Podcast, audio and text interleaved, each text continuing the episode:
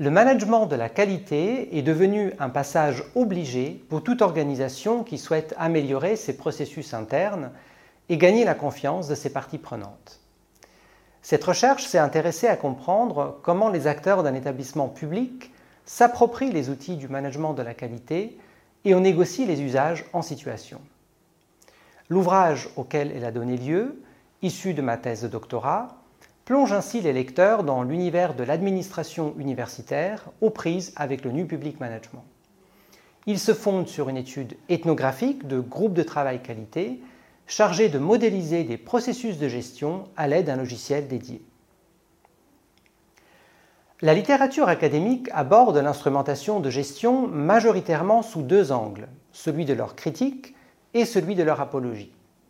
Tout en retraçant l'effort de ces études, j'ai choisi dans cette recherche d'emprunter le chemin pragmatiste, soucieux des expériences vécues et des effets que produisent les situations de gestion.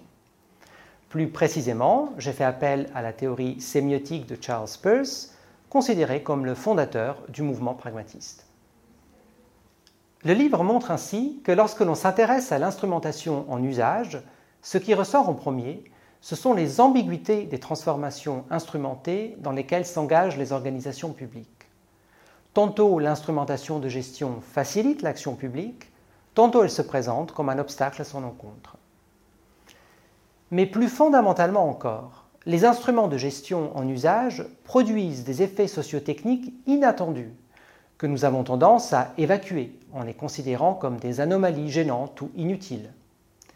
L'ouvrage montre au contraire que ces surprises méritent d'être prises au sérieux pour qui souhaite trouver une voie entre injonction réglementaire et velléité stratégique.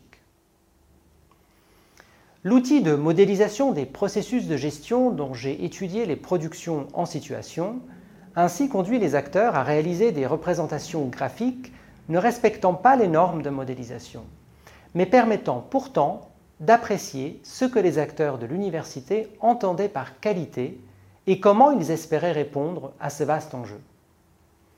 L'instrumentation de gestion produit en effet des significations situationnelles qu'il s'agit alors de savoir interpréter pour agir à partir de ce qu'elles ont à dire.